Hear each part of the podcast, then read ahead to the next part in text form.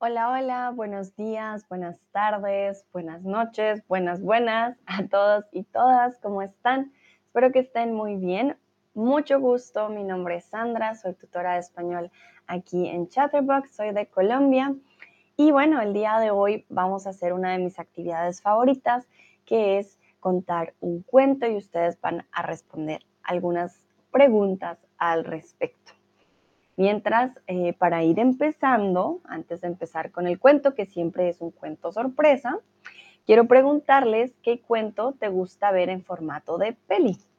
A veces hay algunos cuentos que se transforman como los cuentos de Disney y quizás eh, su cuento favorito ya exista en película, entonces quiero saber qué cuento les gusta ver, pero en formato de peli.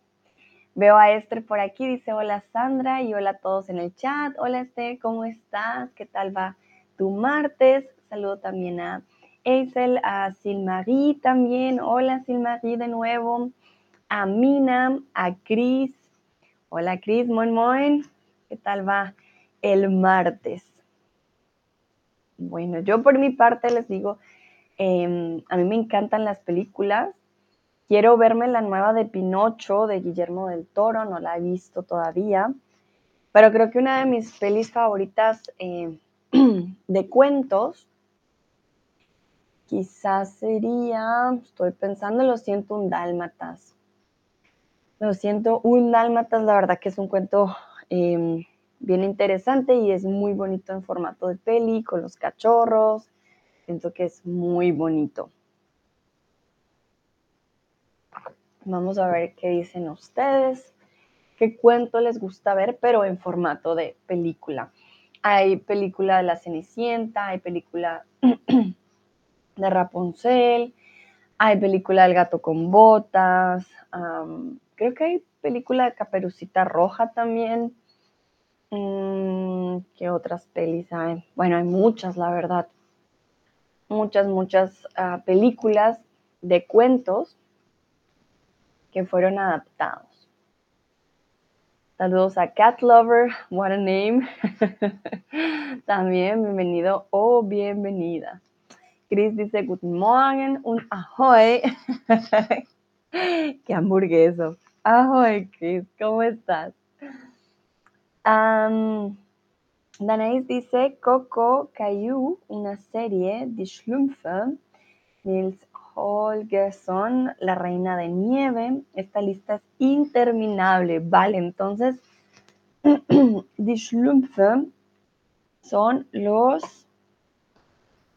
Ah, momentito, siempre olvido el nombre. Los, es. Los pitufos. Los pitufos. Los pitufos. Ah, sí, los pitufos también es una buena peli. Nils es Nils, Coco es Coco, Coco es maravilloso, eso sí también. Eh, no conozco Cayu, por ejemplo.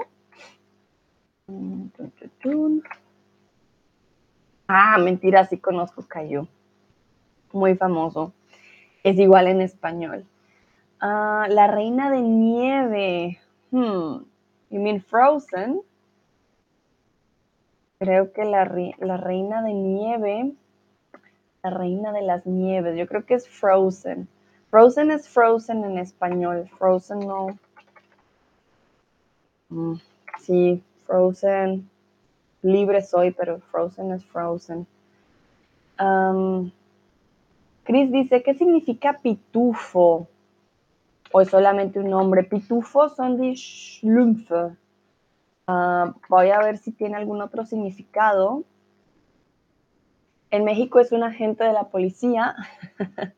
es una palabra de origen eh, catalán. La verdad yo no la uso sino para la peli. Pero te estoy checando a ver si pitufos. sí, no, son, son simplemente los um, Ah, este me dice Schneekönigin. Schneekönigin. Ah, entonces Frozen. Sí. Frozen no lo tradujimos al español, lo dejamos Frozen. unos le dicen Libre Soy, pero la verdad que ese es el nombre de la canción. Eh, Frozen es Schneekönigin, ¿ok? Mm. Dice Esther, ah, sí, la niña con los fósforos.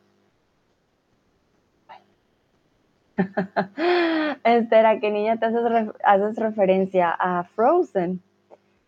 Vale, bueno, entonces pitufos, die Schlümpfe, eh, en inglés.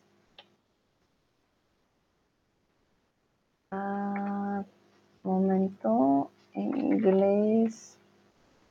No me acuerdo cómo les dicen.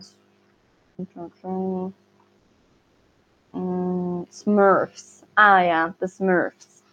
Entonces, Schlümpfe, Smurfs o pitufos. Lo usamos, la verdad que nunca he usado la palabra pitufo para otra cosa que no sea de la peli, si les soy sincera.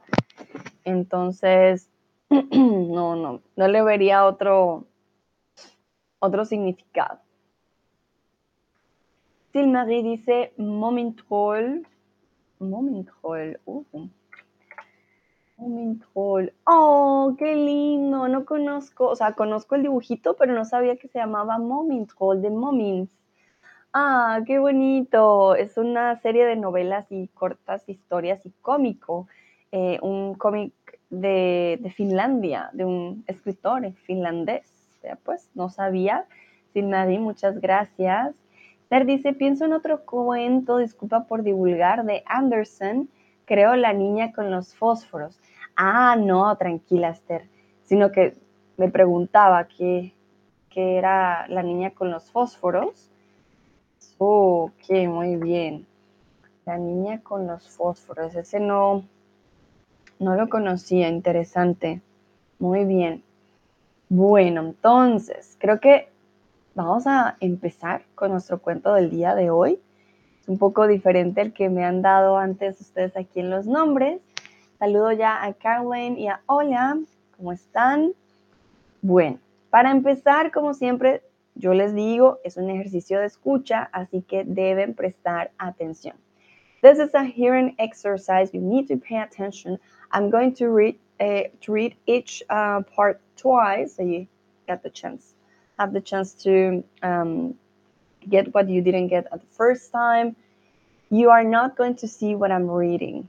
You're just going to answer some questions. I'm going to make pauses. So, all hearing. If you have any questions, if I'm going too fast or anything, please write me in the chat. Also, ähm, ihr werdet nicht sehen, was ich äh, lese. Es wird nur hören, hören, hören. Und ähm, Ich wiederhole immer zweimal alles, was ich lese, so ihr das ähm, also gut hören könnten. Falls ich so schnell spreche oder weiß ich nicht, falls ihr Fragen habt, bitte schreibt mir einfach im Chat. Und ja, dann ich glaube, wir sind bereit. Creo que ya estamos listos y listas para el cuento del día de hoy. El cuento de hoy se llama El ganso de oro. Es un cuento de los hermanos Grimm esta es una versión escrita por Paola Atman, ¿vale? Veo manitas arriba, perfecto, muy bien. Vamos a empezar. Había una vez un hombre que tenía tres hijos. El más joven de los tres se llamaba Tontín y era despreciado, burlado y dejado a un lado en cada ocasión. Repito, Había una vez un hombre que tenía tres hijos. Al más joven de los tres lo llamaban Tontín y era despreciado, burlado y dejado a un lado en cada ocasión. Entonces, al tercer hijo del hombre lo llamaban Bonito, Marcos o Tontín. ¿Cuál era el nombre del tercer hijo? Esther dice un cuento muy bonito y divertido. Vale, Esther, no sé si te refieres a la niña con los fósforos o al que vamos a ver el día de, del día de hoy. Puede que ya lo conozcan em, porque ese es un cuento famoso, pero yo les traigo la versión corta, ¿no? Del cuento. Perdón. muy bien, exacto. Al tercer hijo del hombre lo llamaban Tontín. No se llamaba Bonito, no se llamaba Marcos, Tontín. Recuerden que tonto es una palabra no muy fuerte, pero no es una palabra amigable. En este caso estamos hablando del diminutivo de tonto, es decir, tontín. Esther dice, me refiero a este cuento que estás leyendo. Muy bien. ¿Tontín tiene que ver con tonto? Claro, claro que sí. Es una forma diminutiva de tonto, tontín. Cuando le queremos decir a alguien, ay, no seas tonto, también le podemos decir, ay, no seas un tontín. Suena más tierno, no es tan fuerte, ¿vale? Pero de todas maneras sigue siendo, pues, un insulto, ¿no? Y algo muy importante, dijimos que siempre lo dejan de lado en cada ocasión. Cuando dejas de lado a alguien es porque no lo aprecias, lo respetas o lo quieres.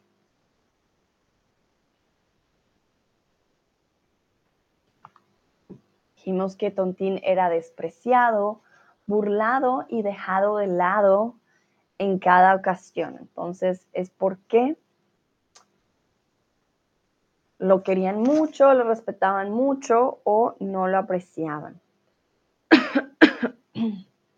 Perdón.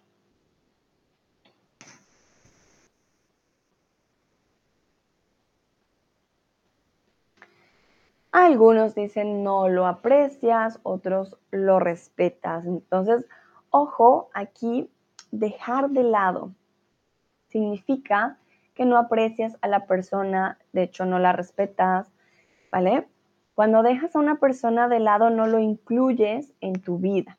Por ejemplo, yo hago una fiesta de cumpleaños, los invito a todos y dejo de lado a perezoso. Le digo, no, tú no puedes venir, no, no, no, quédate en tu casa, no vengas.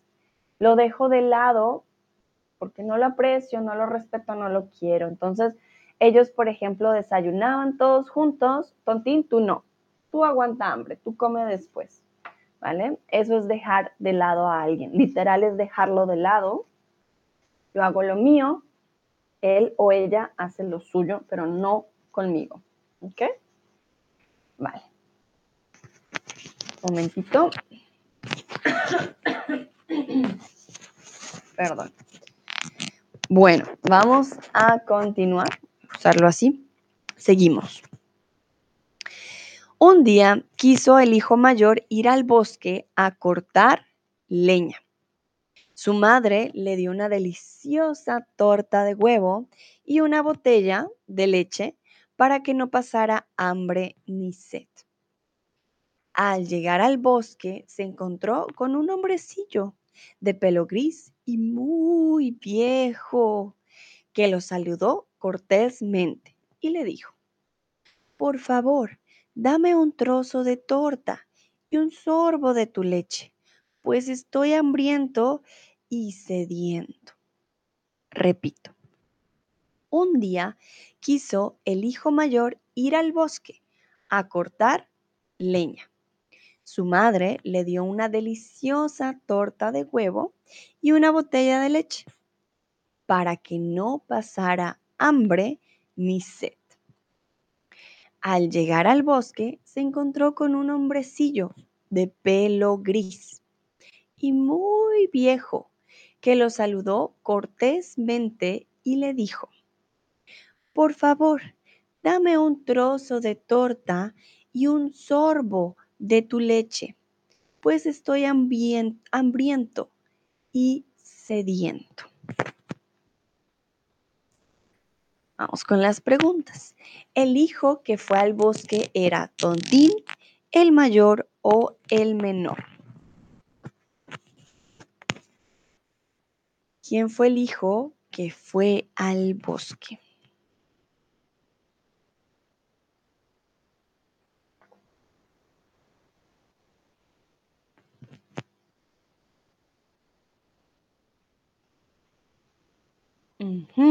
Muy bien. El hijo que fue al bosque, en este caso fue primero el hijo mayor. Excelente. Y el hijo fue al bosque a sembrar árboles. ¿Verdadero o falso? Esther dice, ayudar a las personas mayores es un elemento omnipresente, oh, perdón, omnipresente en los cuentos. Ay, Esther, muy bien. Sí, es verdad, es verdad. En los cuentos siempre aparece un abuelito, eh, siempre aparece alguien mayor. Recuerden la palabra omnipresente significa que está presente en todos los lados. Por eso a veces se compara mucho con Dios. Dicen que Dios es omnipresente, omnipresente, perdón, que quiere decir que está en todo lugar, en todo momento.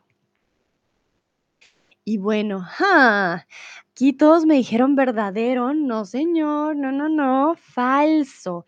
El hijo no fue al bosque a sembrar árboles. No, no, no. Él fue a cortar leña. Sembrar árboles es con la semilla, ¿vale? Vas, pones en la tierra y esperas a que el árbol crezca. El hijo no fue a eso.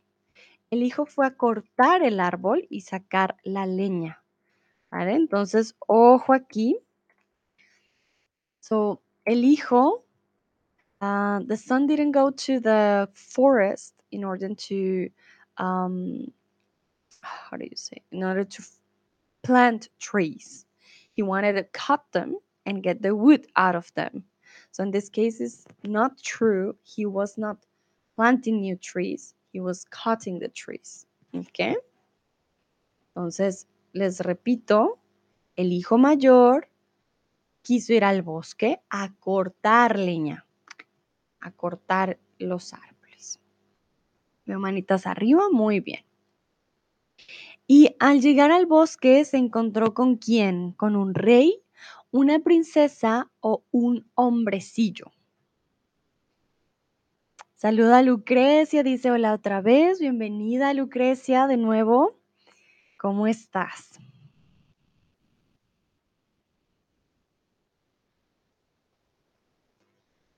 Lucrecia me pregunta qué cuento. Ay, ¿verdad? Que tú acabas de llegar.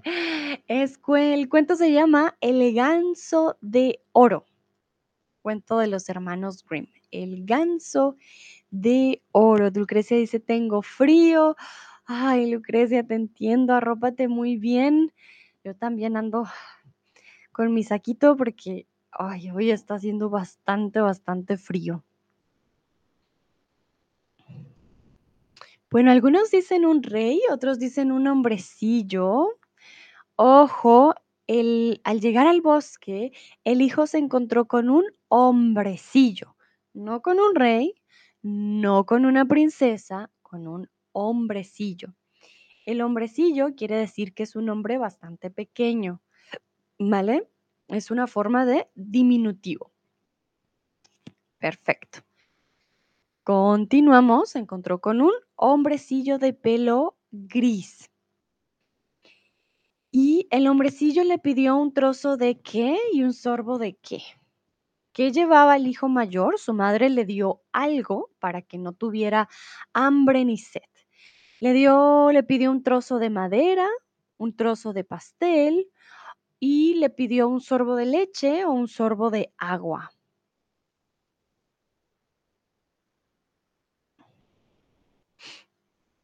Muy bien, en este caso le pidió un trozo de torta o de pastel, em, era una, un pastel de huevo, una torta de huevo y un sorbo de leche.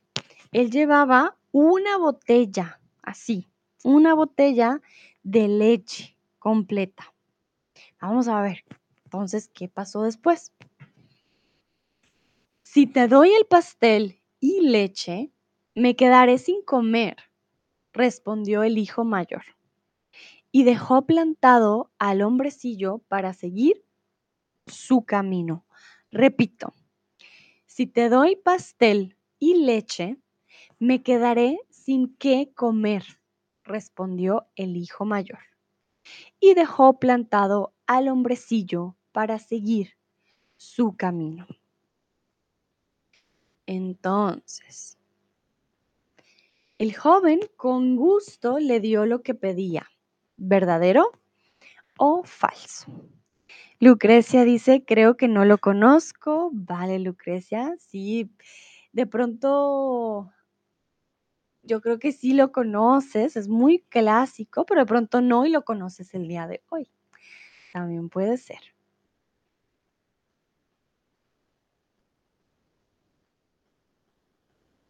Ajá, muy bien. Entonces, el joven no le dio lo que pedía, es falso. Muy bien, ¿por qué? Le dijo, es que si yo te doy mi comida a ti, yo voy a quedar con hambre. Entonces, mm, pero recuerden, el hombrecillo solo le pidió un trozo y un sorbo. Un sorbito es esto. Ya, un sorbo, algo muy pequeño. Pero el hijo dijo no. mm, mm. Y de hecho lo dejó plantado. Cuando dejas plantado a alguien, quiere decir que lo dejas hablando solo. ¿Verdadero o falso?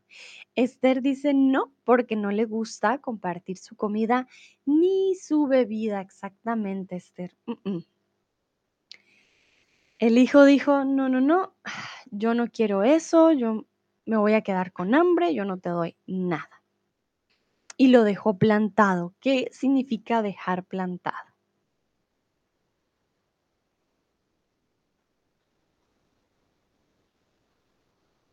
Ok, muy bien.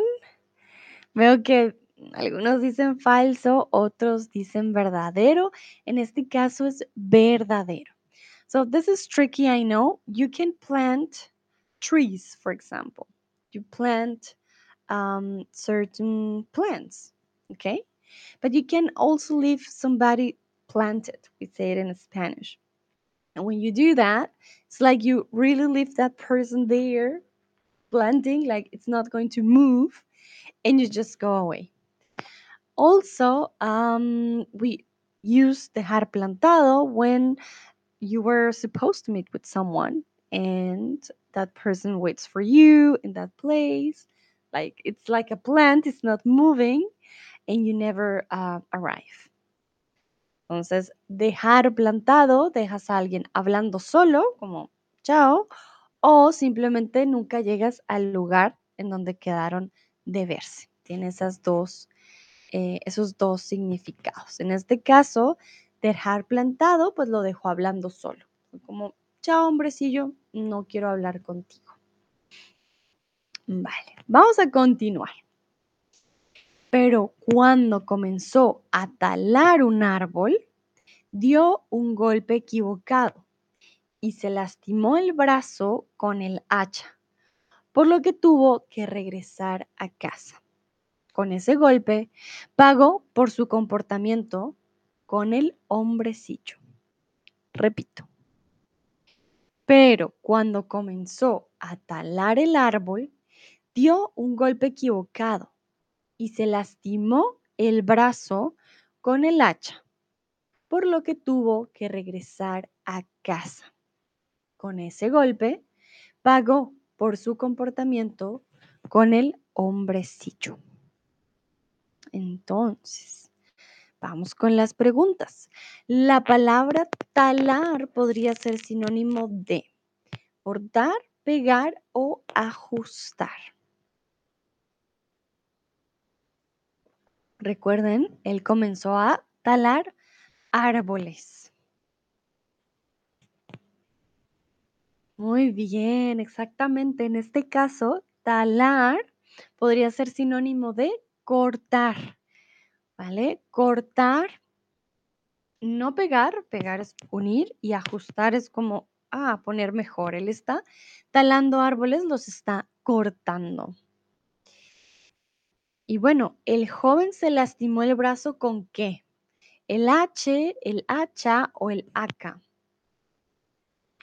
Esther dice, fue castigado por su mal comportamiento. Exactamente, sí, tienes toda la razón, Esther. Ella, bueno, él, perdón, podría haberle compartido un trozo de pastel, un sorbo de leche. ¿Por qué no? pero no quiso compartir, así que tenía que pagar por ese mal comportamiento.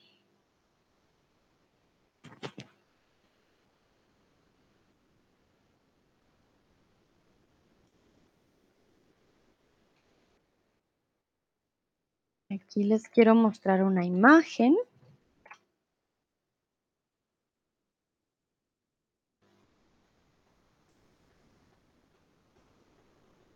Bueno, la mayoría dicen H y no hacha. Ojo.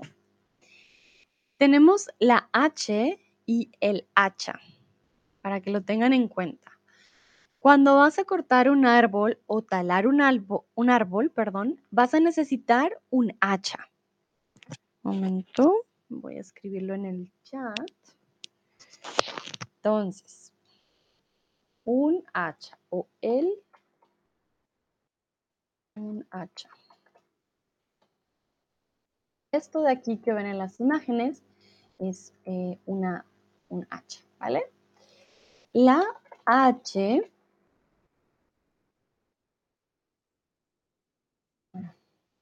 perdón.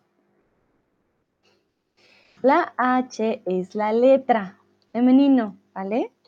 La o una H es la letra H. Lastimosamente, pues con la letra H no podemos cortar un árbol, ¿vale? con la H, y no te puedes lastimar con la H, porque la letra te lastimaría. La letra H no te puede hacer daño. Entonces, el hacha, claro que te puede hacer daño, es filosa, pero la letra H es inofensiva, es bastante amigable, así que la letra H, tranquilos, no les va a hacer daño. Perfecto. Vamos entonces a continuar. a continuación, partió el segundo hijo al bosque y como, el como al mayor, su madre le dio una deliciosa torta y una botella de leche. También le salió al paso el hombrecillo con pelo gris y le pidió un trocito de torta y un sorbo de leche. Repito. A continuación, partió el segundo hijo al bosque y como al mayor, su madre le dio una deliciosa torta y una botella de leche.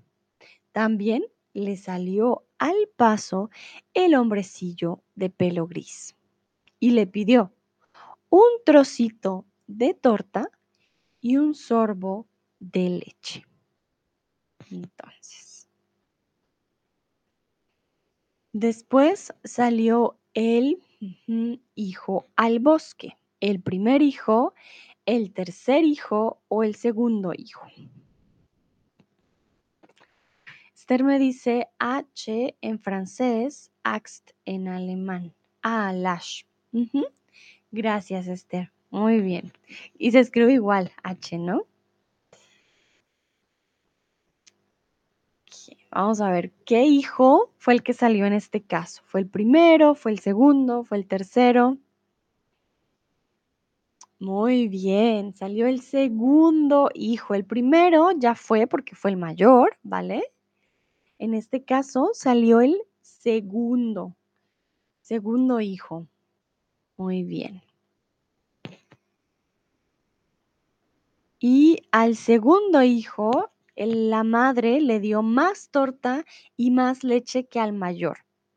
¿Verdadero o falso? Saludos a Mina, a Rodallega y a este nombre no sé. To, me sale solamente To. No sé qué nombre es, pero bienvenidos y bienvenidas.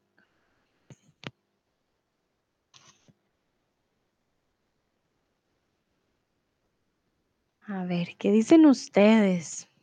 Mm, ¿Le dio más torta y más leche que al mayor? Falso. También le dio una deliciosa torta y una botella de leche, igual que al mayor. Aquí es falso. No le dio más, le dio lo mismo. lo igual, ¿vale? Bueno, y recuerden que a este segundo hijo también se le apareció el hombrecillo gris. Vamos a ver. Él también le pidió un trocito de torta y un sorbo de leche. Entonces, el segundo hijo le contestó con desprecio. Ay, si te doy, me quedo sin comer. Sin más, dejó al hombre y siguió su camino hacia el árbol más frondoso. Repito. El segundo hijo le contestó con desprecio. Ah, si te doy, me quedo sin comer. Sin más, dejó al hombrecillo y siguió su camino hacia el árbol más frondoso. Entonces, vamos con, perdón, la pregunta. Tan, tan, tan.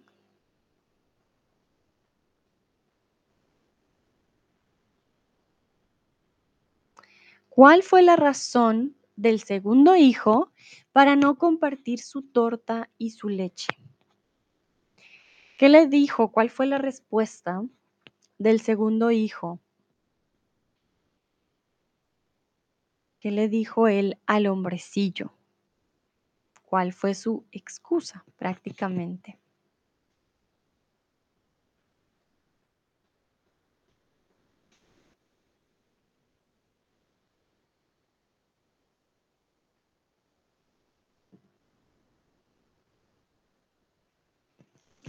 ¿Qué dicen ustedes? Recuerden que si no se sienten cómodos escribiendo en español, me pueden escribir en inglés, yo les ayudo, o me pueden escribir también en alemán, no hay problema.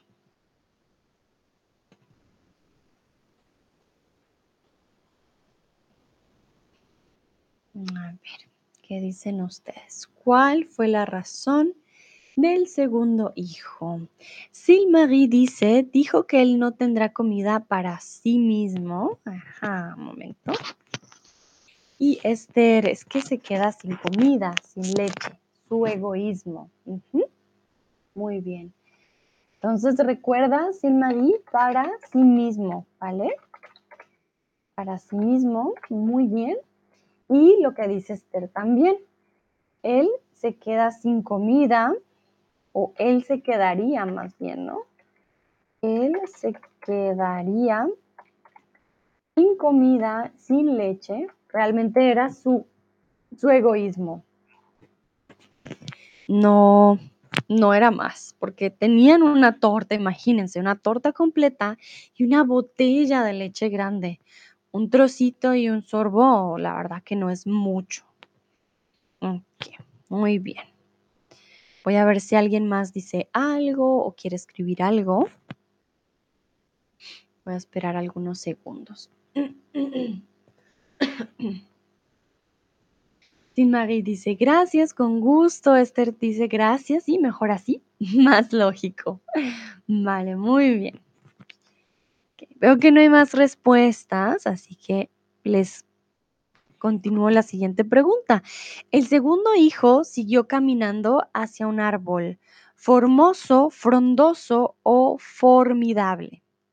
Y aquí les voy a compartir también una imagen para que se hagan una idea de lo que quiere decir.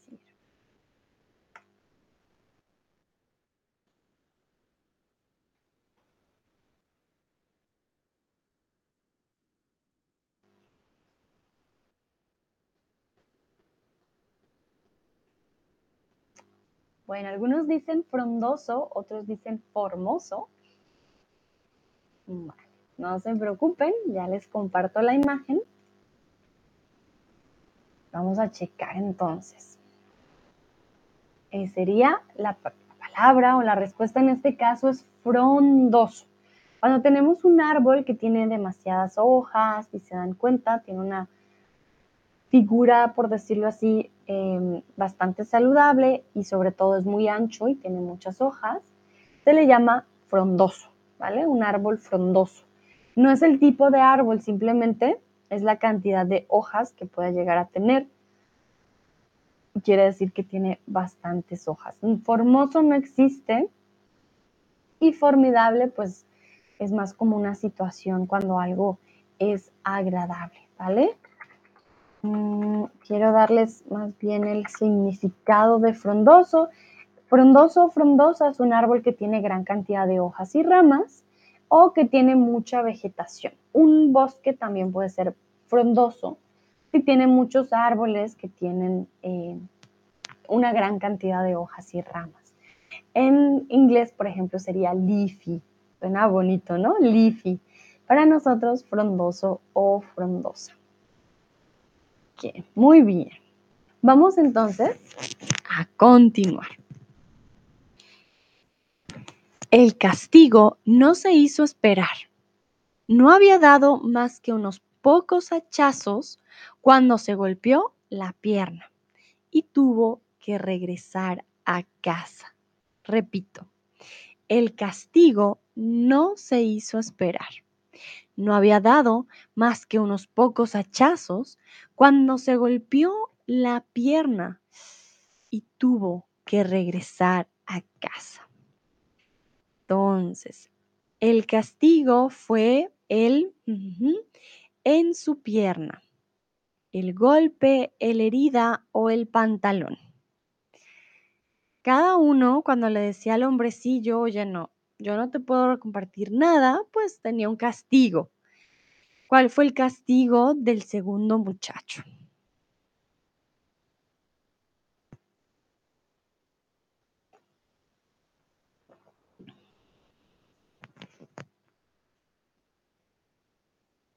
Muy bien, el castigo fue el golpe en su pierna. Herida es femenino. La herida, el golpe. Y bueno, el pantalón realmente no sería un castigo, a menos de que fuera un pantalón quizás muy feo, pero no, el pantalón no es ningún castigo. Y además, quien en su pierna necesita los pantalones. Entonces, golpe, el golpe en su pierna. Bueno, ya nos dimos cuenta, el hijo mayor volvió a casa, el hijo del medio, el, segundo, también vuelve a casa. Entonces, ¿qué pasa después? En ese momento, Tontín dijo Tontín, Padre, déjame ir a cortar leña. El padre contestó, tus hermanos se han hecho daño, así que déjalo ya. Tú no entiendes nada de esto.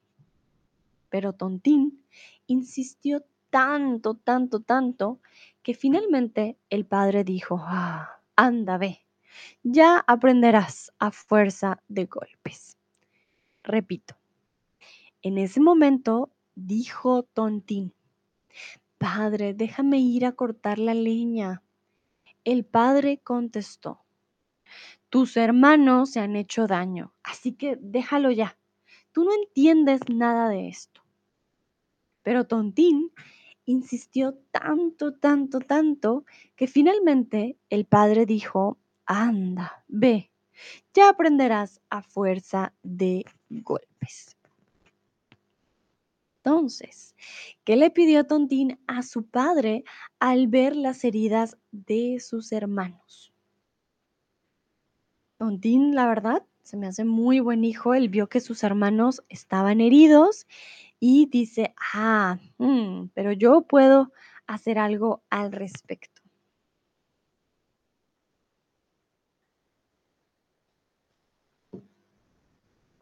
¿Qué le pide Tontín a su padre? ¿Qué quiere hacer Tontín?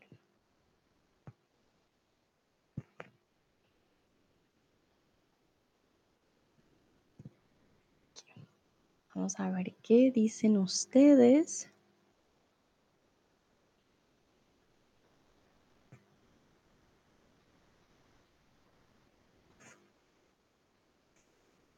Silmarie dice que le deja a ir al bosque para cortar las leñas. Vale, un momentito, te ayudo con esa frase. Entonces, él le pide que le deje ir, que le deje ir. En este caso, le deje, ¿vale? Le deje ir al bosque para cortar leña. Las leñas no funciona, ya te digo por qué. les voy a mostrar.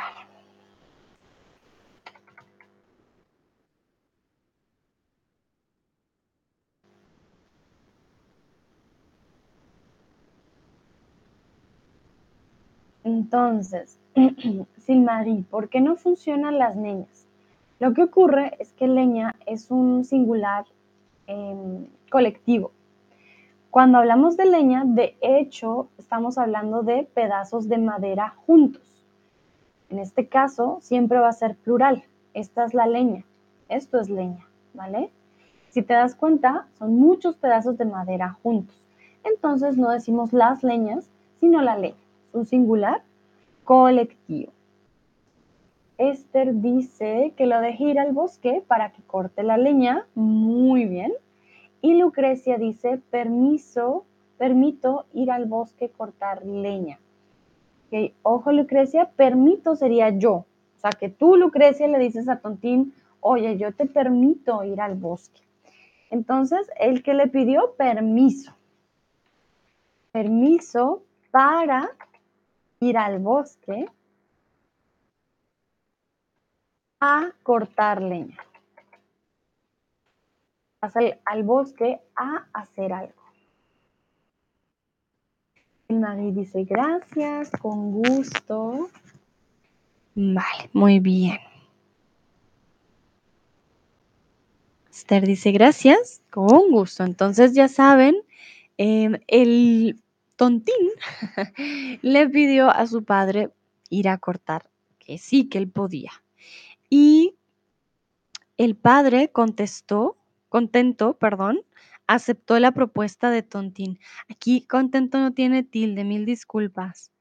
Entonces, ¿qué dijo el padre? El padre estaba contento y dijo, claro, Tontín, ve, ve, ve, tú eres el mejor cortando leña, tú puedes ir, verdadero o falso. El padre contento, feliz, alegre, aceptó la propuesta de Tontín.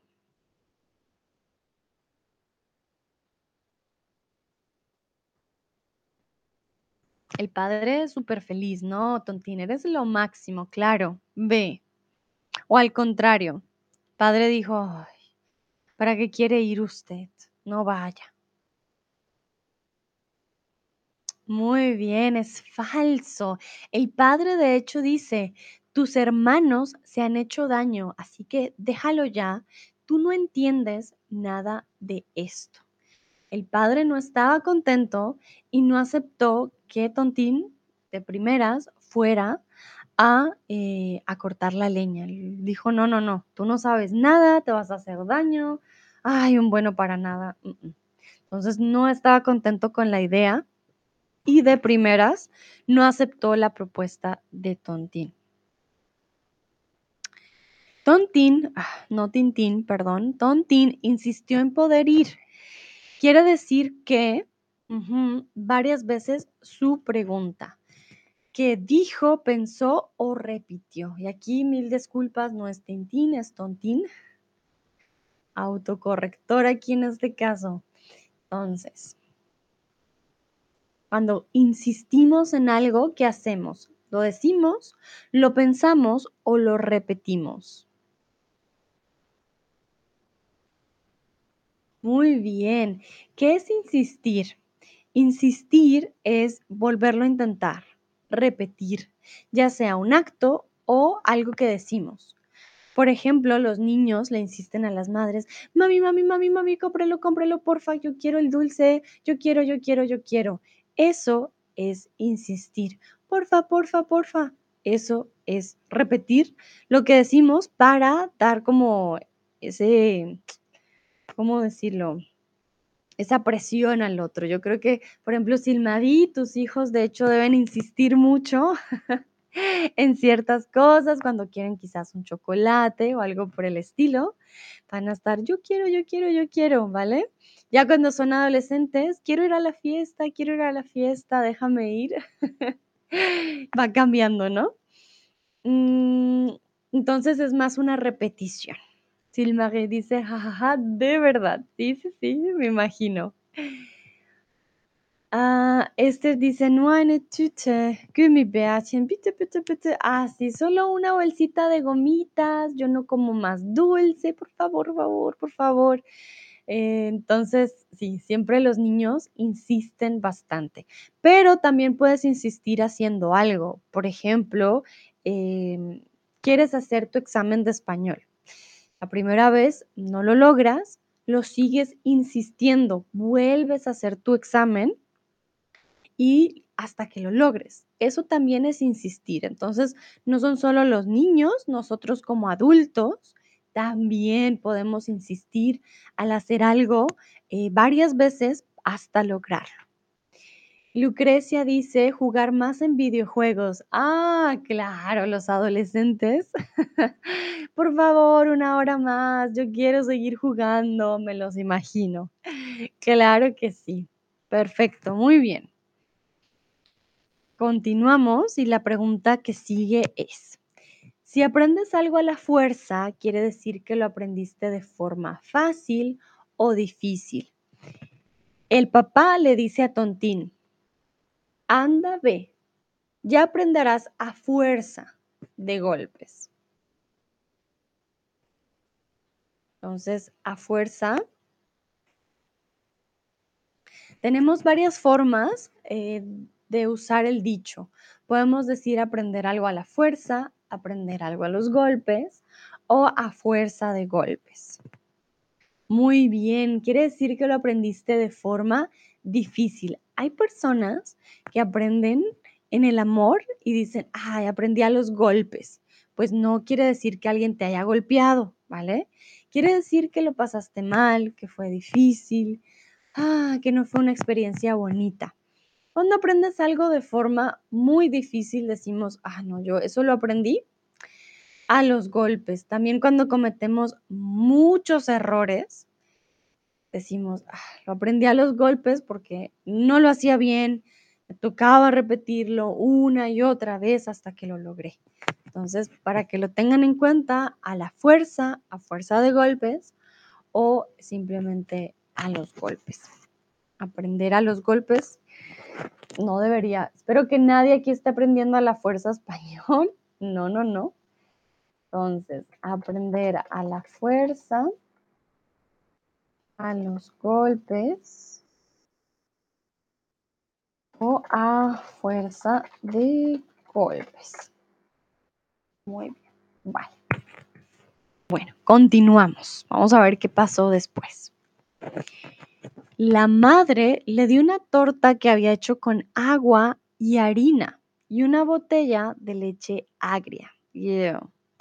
Cuando llegó al bosque, se tropezó con el viejito, el hombrecillo de pelo gris, que lo saludó y le dijo, por favor, dame un trozo de torta y un trago de tu botella, pues tengo mucha hambre y sed. Tontín le respondió, Solo tengo una torta de harina y leche agria. Pero si te apetece, sentémonos y comamos juntos. Repito. La madre le dio una torta que había hecho con agua y harina y una botella de leche agria. Cuando llegó al bosque, se tropezó con el viejo hombrecillo de pelo gris, que lo saludó y le dijo, por favor, dame un trozo de torta y un trago de tu botella, pues tengo mucha hambre y sed.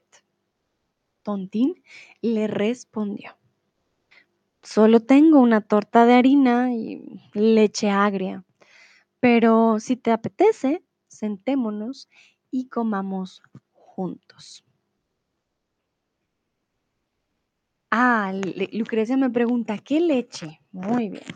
Leche agria, ya te lo escribo. Leche agria no es nada eh, agradable, es cuando la leche ya se pone mala. Leche agria. En inglés sería como sour milk, already going bad.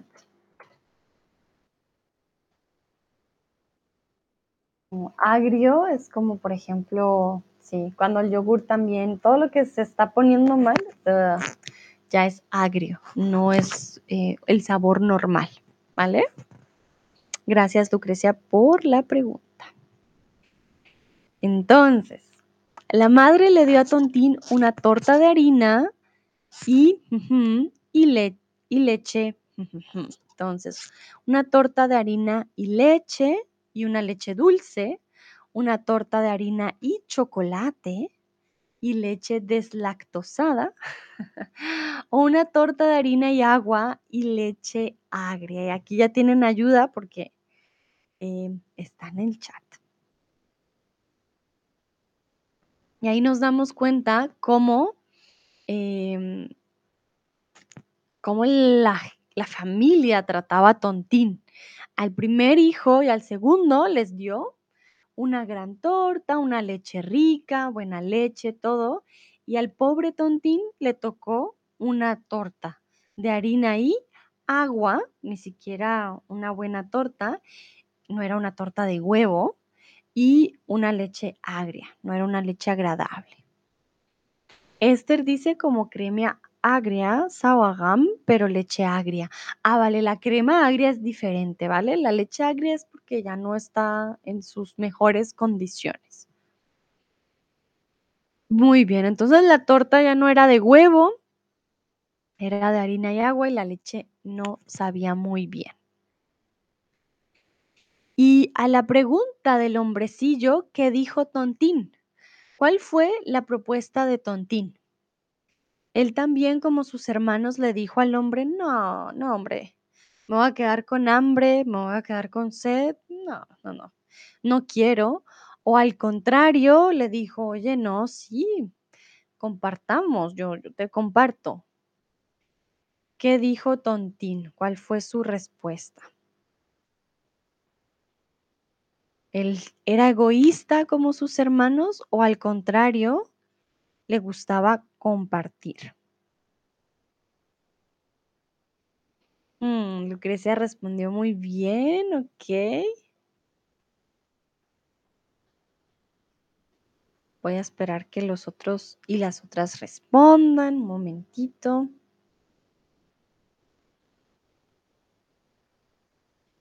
Lucrecia se corrige en el chat, ¿vale? Ok, Esther también ya respondió. Perfecto. Entonces, Lucrecia dice, sentamos juntos y comemos juntos. Vale, aquí em, está bien, claro que sí, él lo invitó a sentarse, sentémonos y comamos juntos, ¿vale? En este caso, recuerda eh, el imperativo, ¿vale? Cambia. Entonces, sentémonos y comamos. Esther dice que se sienten y coman juntos. Él quería compartir su pastel y su leche agria con él, exactamente. Esther, ojo, que se sienten y coman juntos. Que se sientan es del verbo sentir, por eso es diferente, ¿vale? Sentirse de sentimientos y sentarse en la silla. Silmarie dice sí, tengo la comida mala, pero sentémonos juntos y comamos. Ojo con el imperativo aquí de sentarse y comer. Nos sentamos y comemos, es el normal, el indicativo, ¿vale? Yo me siento, tú te sientas, nosotros nos sentamos, nosotros comemos. Sin embargo, aquí fue imperativo. Oye, ven, sentémonos y comamos casi como una orden. En este caso, una sugerencia. Esther dice, gracias Sandra, con gusto. Silmarie dice, ah, vale, no hay problema. No lo escribo en el chat para que no quede de una vez la respuesta por si alguien ya lo ve, pero lo puedo escribir en un slide. Momento. Para que ustedes también lo vean.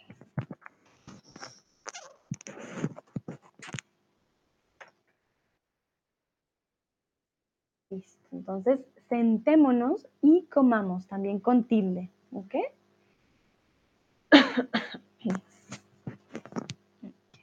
Vale, vamos a continuar. Vamos a ver qué pasó después.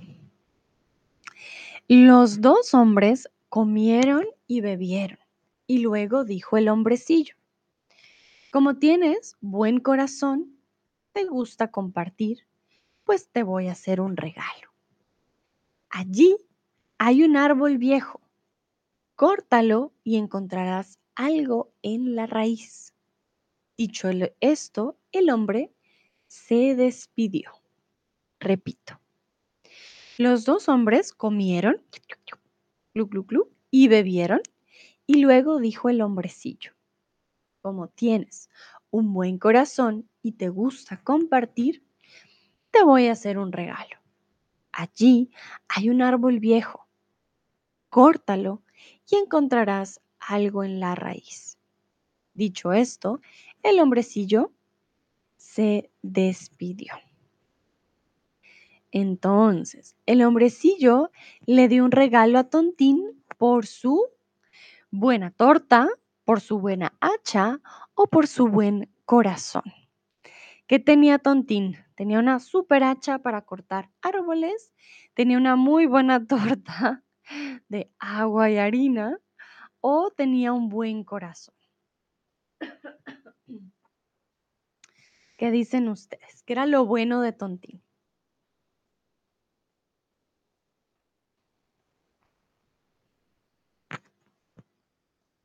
Muy bien, exactamente. El hombrecillo le dio un regalo a Tontín por su buen corazón. No tenía una super hacha, como dice Esther. No dijo, uy, Tontín, qué buen hacha. No, no, no. Tampoco tenía una buena torta. La torta no sabía muy bien, pero como le pudo compartir un poco de su comida y de bebida, dijo, tienes un buen corazón, te voy a hacer o te voy a dar un regalo. un momentito, quiero ver una cosa. Ajá. La raíz de un árbol se encuentra encima o debajo de la tierra. Recuerden que aquí el hombre le dijo, allí hay un árbol viejo, córtalo y encontrarás algo en la raíz. Entonces, ¿dónde está la raíz? ¿Por encima o por debajo de la tierra?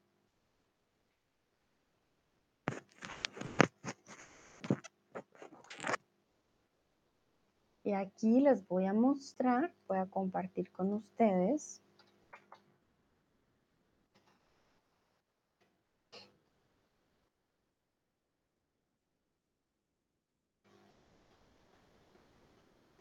normalmente están debajo de la tierra.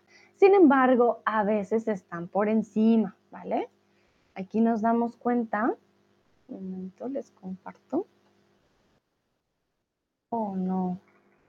Perdón. Ah, quería hacer acá. Entonces, si se dan cuenta, estas ramitas que ven ustedes aquí debajo las llamamos raíces. Esto de aquí es la raíz de un árbol, the roots. Ah, Esther dice, raíz se utiliza también cuando hablamos de la familia. Por ejemplo, quiero conocer mis raíces. Claro que sí, Esther, tienes toda la razón. Las raíces de la familia también es esa historia de la, de la familia, de dónde venimos. Esas son nuestras raíces. Tiene que ver con la familia. Gracias, con gusto. Sin embargo, cuando hablamos de árboles, pues nos referimos a esto de aquí, no a sus papás y a sus abuelos, ¿no? Porque no sabemos quién era el abuelito de este árbol. Entonces, eh, nos referimos a eso. Sin embargo, si se dan cuenta, a veces también pueden estar por fuera, por encima de la tierra. Depende del tipo de árbol. Los manglares, por ejemplo, se caracterizan por eso, porque las raíces están por fuera. Una característica de los manglares. Miren, si se dan cuenta aquí. Mm, aquí está. Entonces, existen ciertos tipos de ecosistemas en donde las raíces pueden estar por encima, no siempre están por debajo, pero lo normal es que estén por debajo. Muy bien, Vamos entonces a continuar. Vamos a ver qué hizo Tontín. Bueno, Tontín se dirigió hacia el árbol y lo taló. Y cuando éste cayó, encontró en la raíz un gran ganso que tenía las plumas de oro puro. Lo sacó de allí, llevándoselo consigo, y se dirigió a una posada para pasar la noche. Repito, Tontín se dirigió hacia el árbol y lo taló. Y cuando éste cayó, el árbol cayó, encontró en la raíz un gran ganso que tenía las plumas de oro puro. Lo sacó de allí, llevándoselo consigo, y se dirigió a una posada para pasar la noche. Entonces, Tontín encontró un en la raíz del árbol. ¿Qué encontró Tontín? Un pato de oro, un ganso de oro o un oso de oro.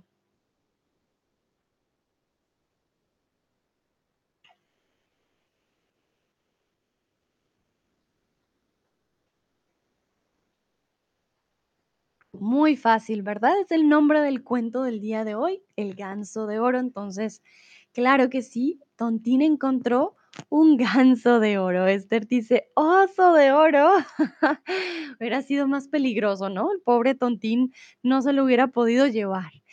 Y Tontín no volvió a casa, se dirigió a una posada. Recuerden que una posada es un tipo de motel u hotel de esa época en donde uno podía pasar la noche. Entonces, no volvió a casa, sino que se dirigió a una posada para pasar la noche.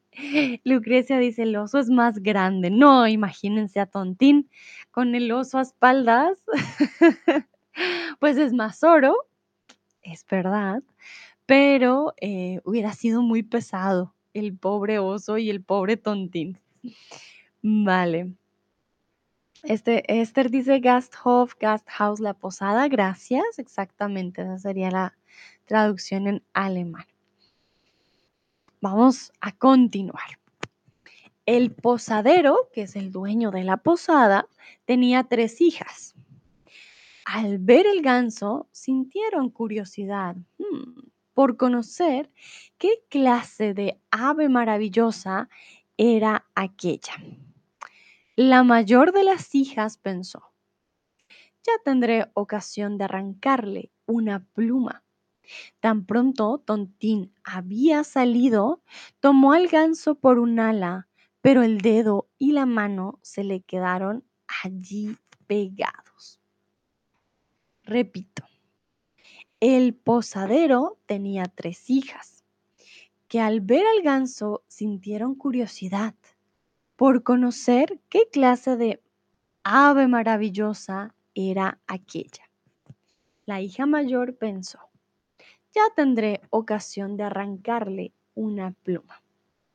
Tan pronto Tontín había salido, tomó al ganso por un ala, pero el dedo y la mano se quedaron allí pegados.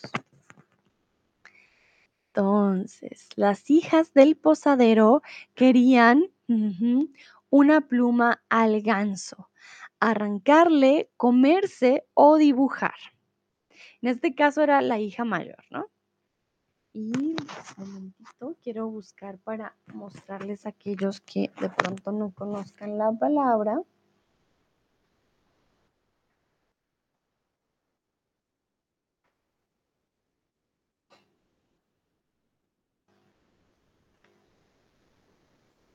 De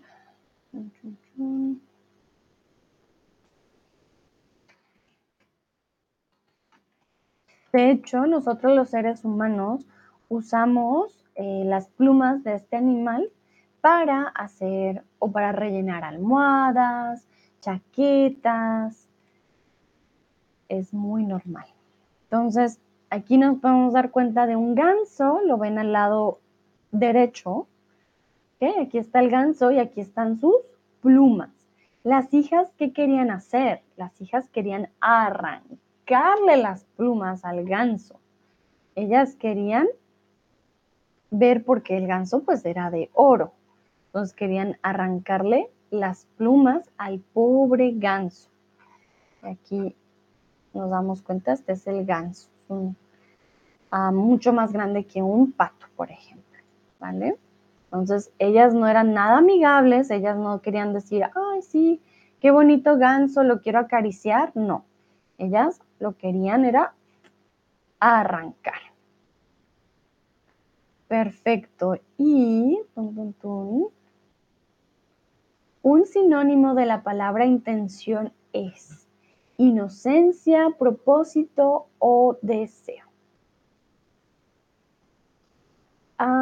Esther me pregunta si también pluma se utiliza para la palabra, si hablamos de fila. Sí, del relleno. Claro que sí, está lleno de plumas de, de ganso, plumas de, no sé, plumas de... Creo que la mayoría son de ganso o de pavo, no sé, pero sí, cuando hablamos del relleno, fila, eh, hablamos de plumas. Exactamente.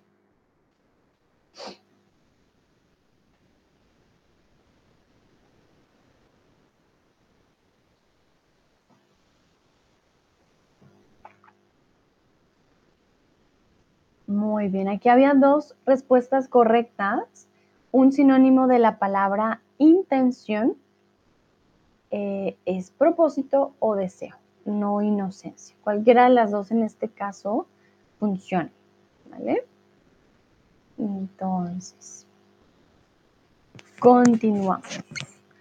Momento tengo que checar algo. Ok, entonces recuerden que la hermana mayor ya quedó pegada, ¿no? Al, al gancito. Poco después llegó la segunda, que no tenía otro pensamiento que arrancar una pluma de oro. Pero apenas tocó a su hermana, se quedó pegada a ella. Finalmente, llegó la tercera con las mismas intenciones. Entonces gritaron las dos hermanas, no te acerques por tu bien, no te acerques. Pero ella no entendió porque no tenía que acercarse y pensó, si ellas están ahí, también puedo estarlo yo. Y se acercó dando saltos, pero apenas había tocado a su hermana, se quedó pegada a ella. Así que tuvieron que pasar la noche pegadas al ganso. Repito, este espacio es un poquito más largo. Poco después llegó la segunda, que no tenía otro pensamiento que arrancar una pluma de oro. Pero apenas tocó a su hermana, se quedó pegada a ella. Finalmente llegó la tercera con las mismas intenciones. Entonces gritaron las dos hermanas, no te acerques por tu bien, no te acerques. Pero ella no entendió. ¿Por qué? No tenía que acercarse y pensó, si ellas están ahí, también puedo estarlo yo. Y se acercó dando saltos. Pero apenas había tocado a su hermana, se quedó pegada a ella. Así que tuvieron que pasar la noche pegadas al ganso. Entonces, ¿cuántas hijas se quedaron pegadas a las alas del ganso? Y aquí mil disculpas, quedaron, le falta una A. Quedaron. ¿Cuántas hijas se quedaron pegadas a las alas del ganso? ¿Solo una, solo dos o todas se quedaron pegadas a las alas? Recuerden, cuando uno está pegado a algo, no lo puede separar. Si yo le pongo pegante a mi lápiz y lo pongo en mi dedo, mm, después no lo puedo separar. Entonces, eso es quedarse pegado porque viene de pegante. Esther dice, así aprendieron, el tacaño y el egoísmo son pecados graves.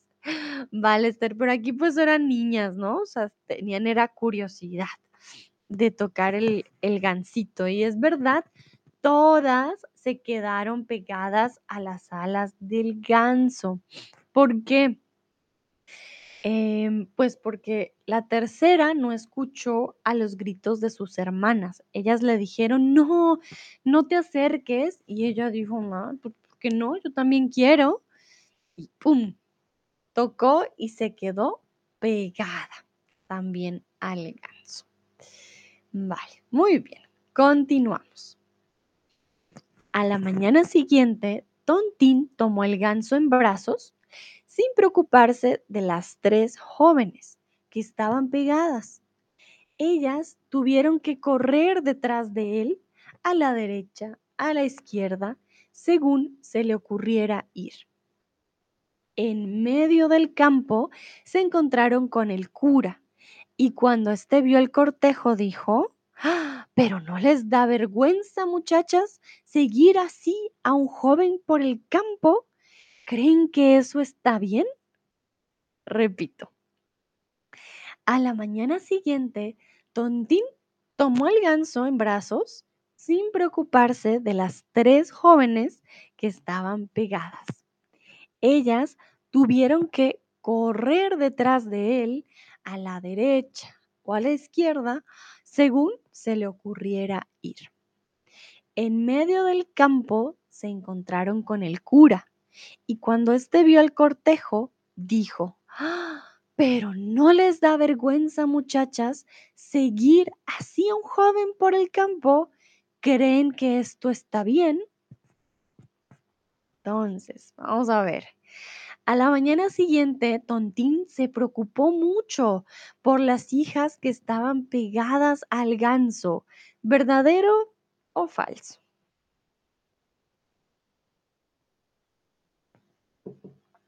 Dijo Tontín, no, ¿y ahora qué voy a hacer? Esto es muy difícil, pobrecitas. O dijo, ay, me da igual, chao, me voy con mi ganso. Muy bien, exacto. Ay, no le importó, a él le dio igual. Él fue como, chao, nos vemos, si me quieren seguir les toca porque me quiero ir con mi ganso. Para él fue como, mm, sorry, not sorry, nos vamos. No le preocupó para nada. Y en el camino se encontraron con quién? Con un cura, con un maestro o con un granjero. ¿Con quién se encontraron en el camino? Y aquí les voy a mostrar una imagen. Chun, chun, chun.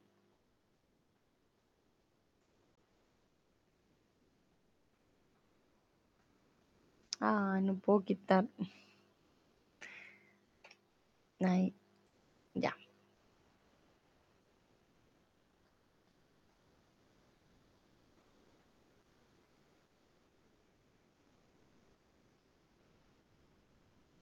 Que muy bien, entonces en el camino se encontraron con un cura. Recuerden, la cura puede ser la cura a una enfermedad o puede ser como un sacerdote, sinónimo de sacerdote. No se encontraron a un maestro, no se encontraron a un granjero, se encontraron a un cura.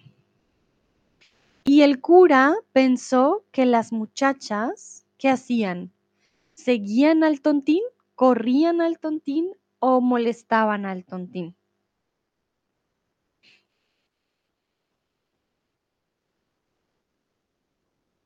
¿Qué pensó el cura que ellas estaban haciendo?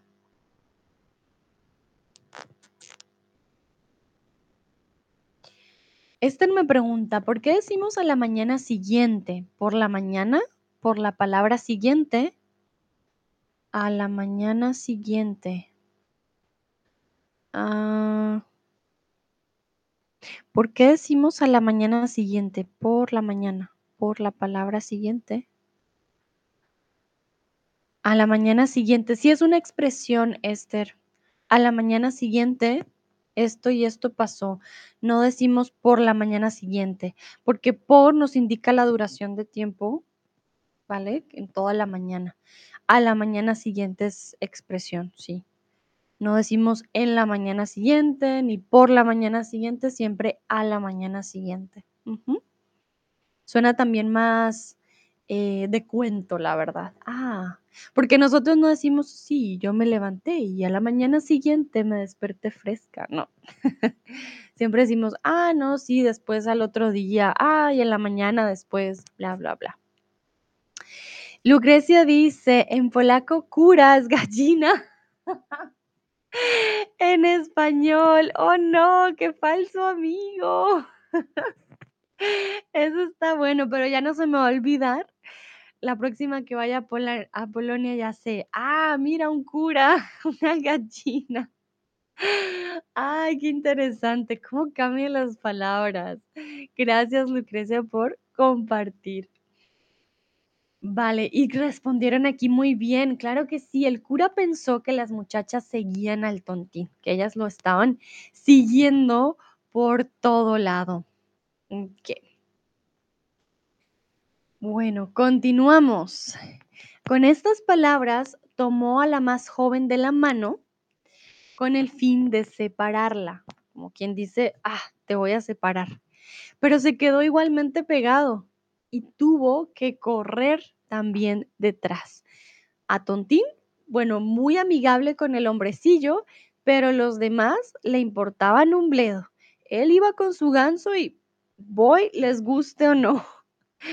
Entonces, poco después llegó el sacristán y vio al señor cura seguir a las jóvenes. Se asombró y gritó, ¡ay, señor cura! ¿A dónde va con tanta prisa? No olvide que hoy tenemos un bautizo. Repito, con estas palabras tomó a la joven de la mano, el cura, con el fin de separarla, pero se quedó igualmente pegado y tuvo que correr también detrás. Poco después llegó el sacristán y vio al señor cura seguir a las jóvenes. Se asombró y gritó, ¡ay, señor cura! ¿A dónde va con tanta prisa? No olvide que hoy todavía tenemos un bautizo. Entonces, perdón si escucharon el timbre. Ah, uh, un momento, momentito, esto sí es de urgencia.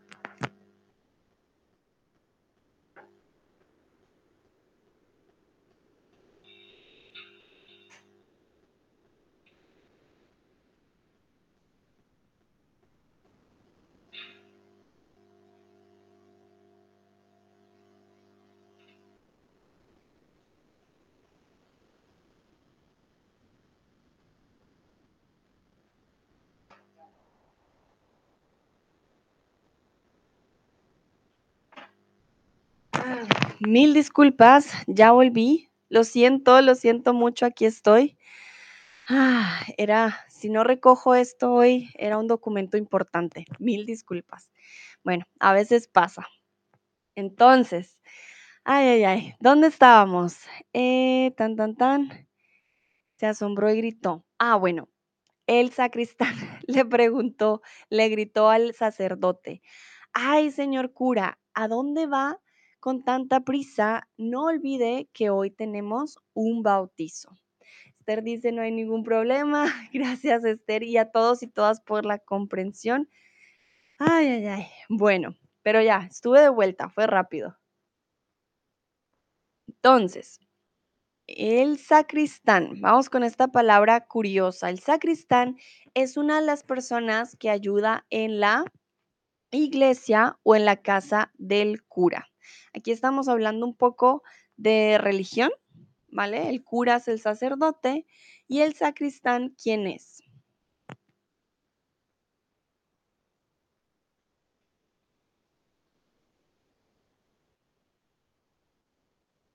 ver, vamos a ver.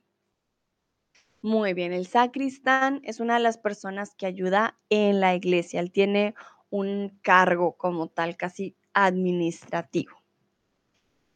Perfecto. Y chun, chun, chun. Ah, momento. ya, es una de las personas que ayuda a la iglesia. Esther dice en húngaro, secresties, una palabra parecida. Ah, mira, se parece mucho. Sacristán a secresties. No sé si lo dije bien, perdón, Esther, si lo digo muy mal. Pero sí, se, parece realmente bastante.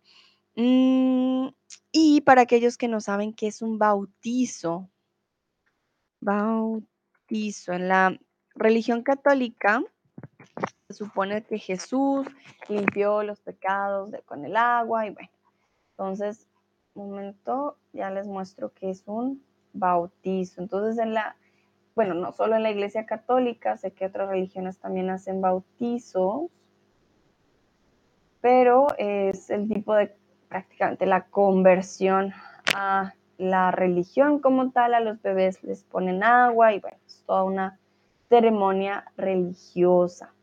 Se dice Taufe en alemán, claro, baptism en inglés, muy parecido en inglés, con el agua y el bebé, a veces también no solo es un bebé, ya es un niño más grande, pero se supone que es como la iniciación prácticamente a la religión. Ah, Silmarie dice bautizo es Chrzest en polaco. Creo que lo dije bien, perdón. no sé si lo dije bien. Lucrecia dice sí. Vale, muy bien. Tenemos ahora húngaro, polaco, inglés, alemán, todo. Perfecto. Entonces, bautizo. El padre y el sacristán tenía un bautizo. Tenían, perdón, un bautizo. Por eso el sacristán tenía o estaba preocupado, como, Señor, ¿usted para dónde va corriendo? Si más tarde tenemos una cita. Dice Esther, se parece a Cristo. Ok, Cristo. Ah, sí, porque Cristo, él limpió eh, y bautizó también a sus apóstoles, ¿no? Silmarie dice una palabra muy difícil. Sí me doy cuenta. Vale, muy bien. Vamos a continuar. Vamos a ver qué pasó después. Tan, tan, tan. El sacristán se dirigió hacia el cura y lo tomó del abrigo, quedando también allí pegado. Iban los cinco corriendo, las tres hijas, el cura y el sacristán, uno tras otro, cuando se aproximaron dos campesinos con sus asadones. El cura los llamó y les pidió que lo liberaran a él y al sacristán. Pero apenas habían tocado al sacristán, se quedaron ahí pegados. Y de ese modo ya eran siete los que corrían tras Tontín y el ganso. Repito, se dirigió hacia él y tomó el abrigo, el sacristán del cura, quedando también allí pegado.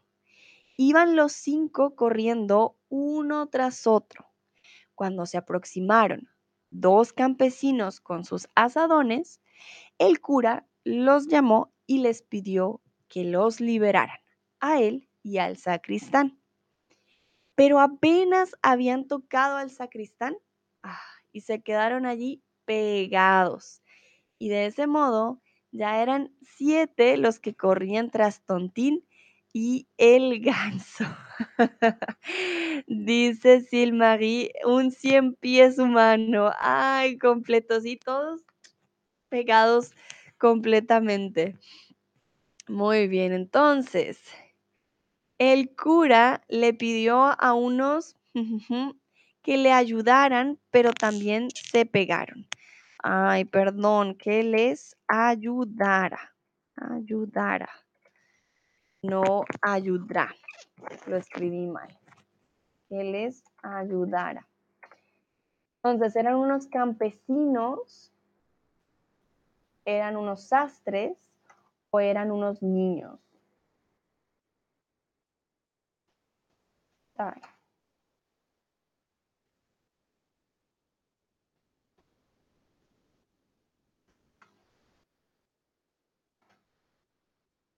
Y también hay una palabra particular aquí, los asadones. Ya les muestro que es un asadón.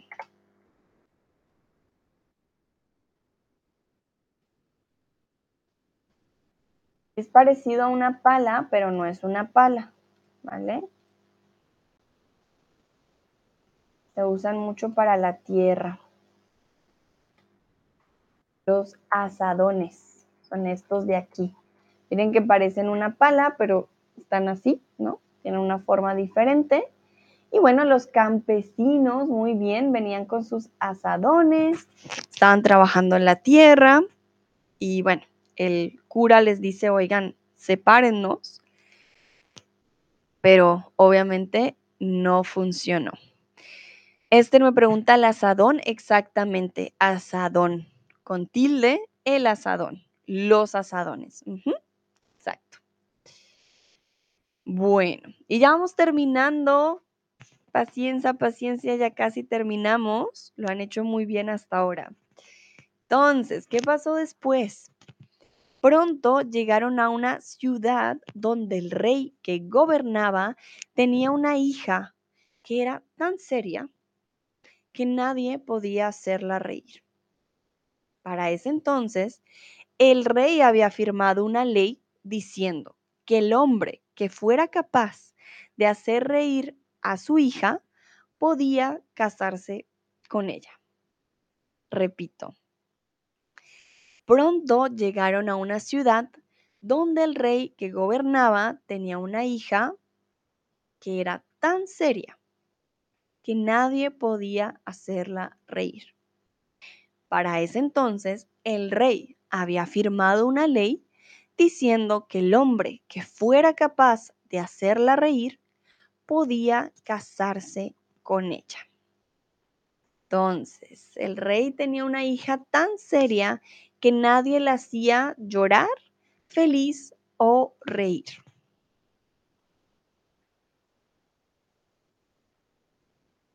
Recuerden que en esa época los reyes podían hacer prácticamente lo que quisieran con sus hijos o con sus hijas más bien. Y pues él firmó una ley y dice, bueno, entonces, el que sea capaz podrá casarse con ella. Pero tenía que ser capaz de hacerla qué? Llorar, uh, feliz o reír. Muy bien, el rey tenía una hija tan seria que nadie la hacía reír. ¿Vale? Nadie ya no. Dice Lucrecia, pobre hija del rey que no pudiera elegir su marido, ¿verdad, Lucrecia? Estoy de acuerdo. Quizás por eso nada la hacía reír. Quizás por eso estaba tan triste como, ay, no, me van a elegir un marido a mí. Entonces dice, ella, no, prefiero no reírle a nadie, así que eh, de pronto era más fácil. Pero bueno, vamos a ver qué pasó al final. Cuando Tontín escuchó esto, fue con su ganso y todo su tren de seguidores ante la hija del rey. Tan pronto ella vio a las siete personas correr sin cesar, uno detrás del otro, de aquí para allá, comenzó a reír a carcajadas. Tontín se ganó el corazón de la princesa al haberle devuelto su risa. Los dos se casaron y fueron felices para siempre. Repito, cuando Tontín escuchó esto, fue con su ganso y todo su tren de seguidores ante la hija del rey. Tan pronto ella vio a las siete personas correr sin cesar, uno detrás del otro, de aquí para allá, comenzó a reír a carcajadas. Tontín se ganó el corazón de la princesa al haberle devuelto su risa y los dos se casaron y fueron felices para siempre. Entonces, díganme ustedes, ¿qué pasó cuando la hija vio a Tontín?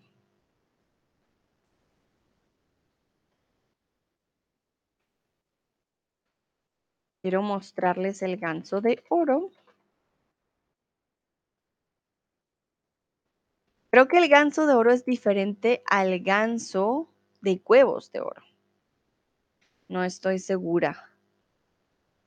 Mm, porque una cosa es que el ganso sea de oro y otra cosa que de huevos de oro. Sé que esta, esta historia tiene varias variantes. Ay, aquí encontré la imagen perfecta que les quería mostrar. Momento.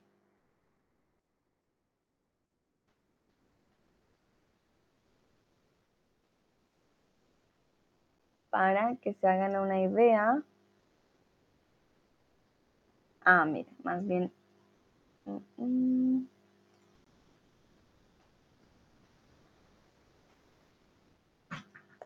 Tío. Uy.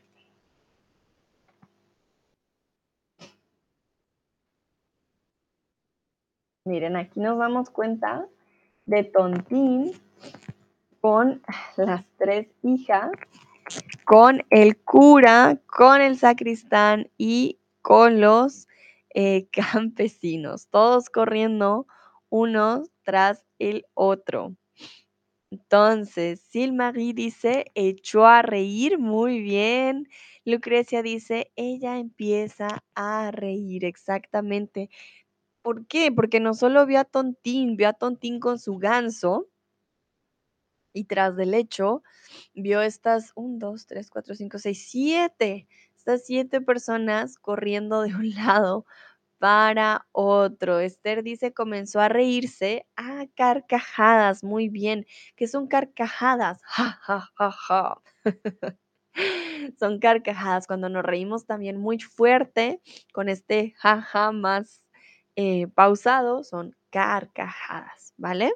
Como se dan cuenta, bueno, Tontín llevaba su ganso y estas siete personas, así que para ella esto fue muy divertido y es por eso que lograron casarse y vivir para siempre juntos. Dice Esther, sí, no puedes parar. Exactamente. Vale, muy bien. Bueno, pues esa era nuestra historia, nuestro cuento del día de hoy con Tontín, su ganso de oro y este montón de personas que se quedaron pegadas. Ah, quiero saber si tienen alguna pregunta, hubo algo que no les haya quedado claro. Yo espero que sí, que todo haya quedado claro. Sé que son muchas palabras, vocabulario, pero realmente este cuento suele ser un poco más, más fácil que, que otros, por ejemplo, por el vocabulario.